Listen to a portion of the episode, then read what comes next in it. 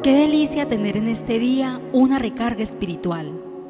Por eso te damos la bienvenida a este devocional Comunidad Cristiana de Fe Urabá. Deseamos que el amor y la bendición de Dios llegue a cada uno de ustedes y que este mensaje sea un gran instrumento para enfrentar los diferentes desafíos del día a día. Me has quebrantado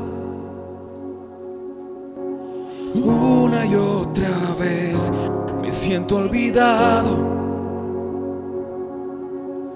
como si no me ves. Y cuando te hablo, lo único que puedo hacer es esperar.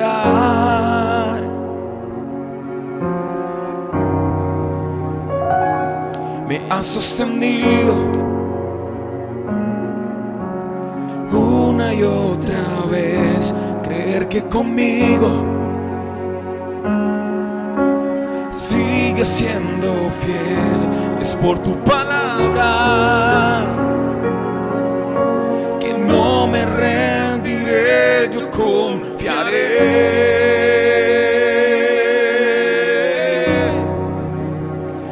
Estar contigo. Mayor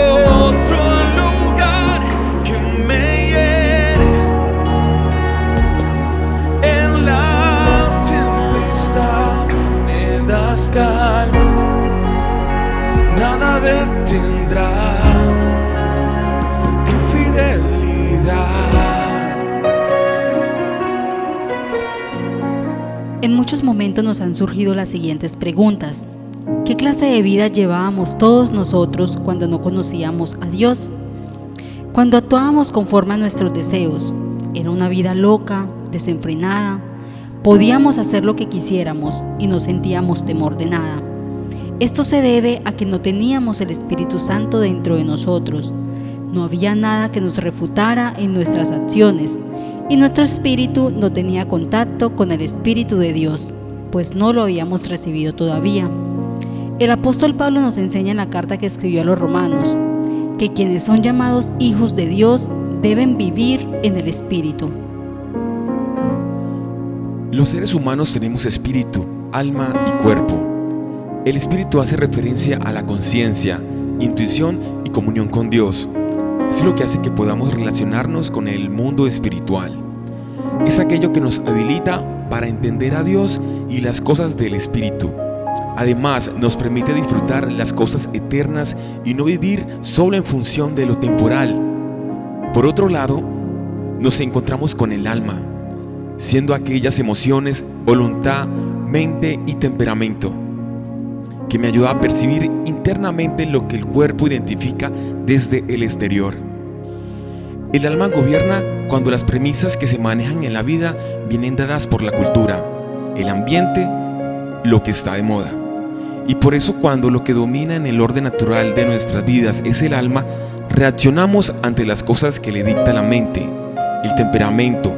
Por eso hay personas que no se pueden controlar en sus reacciones, gritan, golpean, lloran, se ríen descontrolados, van de un enamoramiento a otro, porque son personas gobernadas por el alma. Si las emociones dictan que me enoje, me enojo. Si me dicen que estoy muy alegre, entro en euforia. Si me quiero vengar, me vengo. Vivo por lo que dictan las emociones. Y por último, el cuerpo, que es nuestra fisiología, morfología y anatomía que nos ayuda a relacionarnos con el mundo material. En Gálatas 5:16 encontramos lo siguiente. Por eso les digo, dejen que el Espíritu Santo los guíe en la vida. Entonces no se dejarán llevar por los impulsos de la naturaleza pecaminosa. Así que somos nosotros quienes decidimos a cuál de estos tres elementos alimentamos, a cuál nos dedicamos, a cuál obedecemos y será ese el que controle nuestras vidas. Romanos 8:5 hallamos una palabra muy poderosa y es, los que viven conforme a la naturaleza pecaminosa fijan la mente en los deseos de tal naturaleza. En cambio, los que viven conforme al Espíritu fijan la mente en los deseos del Espíritu. En este espacio quiero contarte que para vivir en el Espíritu es necesario que tengas cuidado con lo que llega a tu mente, pues todo inicia en la mente, en el pensamiento. Cuando David pecó, todo inició con un pensamiento, un pensamiento que lo llevó a una idea, una idea que lo llevó a una infidelidad y una infidelidad que lo llevó al adulterio, y este adulterio lo hizo llegar hasta un asesinato. Todo inició con un pensamiento, como lo decimos coloquialmente. Vino un visitante de camino, esa es la idea que le llegó, y él lo hospedó, lo dejó entrar. Toda idea recurrente se convertirá en tu vida en una acción, y al volverse recurrente se convertirá en un hábito, y al ser un hábito, actúa por sí solo en nosotros. Un pensamiento recurrente se vuelve un hábito. El conjunto de nuestros hábitos determina la manera de cómo vivimos. Esto pasa con los hábitos de estudio, los hábitos alimenticios, intelectuales, sociales, entre otros. Mi vida es el resultado de mis hábitos. Tu peso, tu físico, tu intelecto, tus conocimientos, aún tu economía, tus relaciones, son el resultado del conjunto de tus hábitos. Recordemos una vez más que mis hábitos salieron de las acciones recurrentes y esas acciones recurrentes salieron de los pensamientos frecuentes. Todo proceso de una persona carnal o espiritual inicia en el pensamiento, inicia en la mente. En Filipenses encontramos, por lo demás, hermanos míos, todo lo que es verdadero, todo lo honesto, todo lo justo, todo lo puro, todo lo amable, todo lo que es de buen nombre, si hay virtud alguna, si algo digno de alabanza, en esto pensad. Debemos ser selectivos a todo aquello a lo que le dedicamos la mente. Es importante educar la mente. En Efesios 4:22 dice, con respecto a la vida que antes llevaban, se les enseñó que debían quitarse el ropaje de la vieja naturaleza, la cual está corrompida por los deseos engañosos, ser renovados en la actitud de su mente. A veces nos cuesta ser selectivos con los pensamientos que llegan a nuestra mente pero debemos ser muy cuidadosos, pues de los pensamientos salen nuestros hábitos y de los hábitos nuestro estilo de vida. El mejor de los chefs solo podrán cocinar con los ingredientes que tengan en su cocina, por muy bueno o malo que sea. Un científico solo podrá formar una sustancia con los componentes que tenga en su laboratorio. Igual sucede con nosotros. Solo podremos generar pensamientos con los insumos, productos, imágenes, frases que tengamos en la alacena. Casi que no es la mente la que determina qué pensamientos se producen. El resultado depende de los insumos que se tengan. La clave para unos buenos o malos pensamientos son los insumos. Entre estos insumos encontramos lo siguiente. Cuida lo que ves. ¿Dónde realmente empieza el proceso? Este inicia en los sentidos. En Mateo 6 encontramos, la lámpara del cuerpo es el ojo, así que si tu ojo es bueno, todo tu cuerpo estará lleno de luz, pero si tu ojo es maligno, todo tu cuerpo estará en tinieblas. Así que si la luz que hay en ti es tiniebla, ¿cuántas no serán las mismas tinieblas? Todos los insumos que tengamos en la mente serán la herramienta y una herramienta fundamental para producir los pensamientos.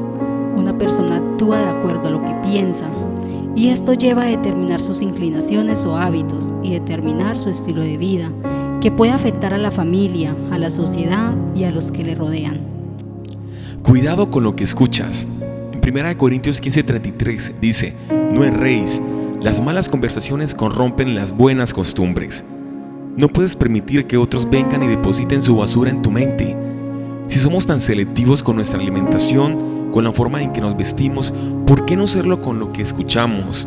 Lo que el hombre deja entrar a su mente, eso realmente causará un efecto, porque terminará saliendo por nuestra boca y se terminará evidenciando en nuestras acciones. Hoy quiero retarte a que tomes la decisión de vivir un estilo de vida determinante, un estilo de vida en el espíritu, en el amor y obediencia a Dios con una mente y pensamientos basados en sus propósitos. Ora conmigo, Padre amado, cada día quiero renovar mi manera de pensar, despojarme de todos los deseos engañosos y vivir mi vida en la plenitud de tu Santo Espíritu, quien transforma mi vida y que me lleva a mirar las cosas sublimes y eternas. Espíritu Santo, mora en nosotros y produce fruto de paz y justicia en nuestras vidas. Gracias Señor. Amén. Somos Comunidad Cristiana de Fe Urabá y estamos ubicados en el municipio de Carepa, en la avenida principal salida a Chigorodó, al lado de Coca-Cola. Acompáñanos a nuestras reuniones los días miércoles 7 y 30 pm y los domingos 9 y 30 m. También nos puedes encontrar en nuestra página web www.comunifeuraba.com y en nuestras páginas de Facebook e Instagram. Que Dios te bendiga. Un abrazo inmenso. Mi alma restauras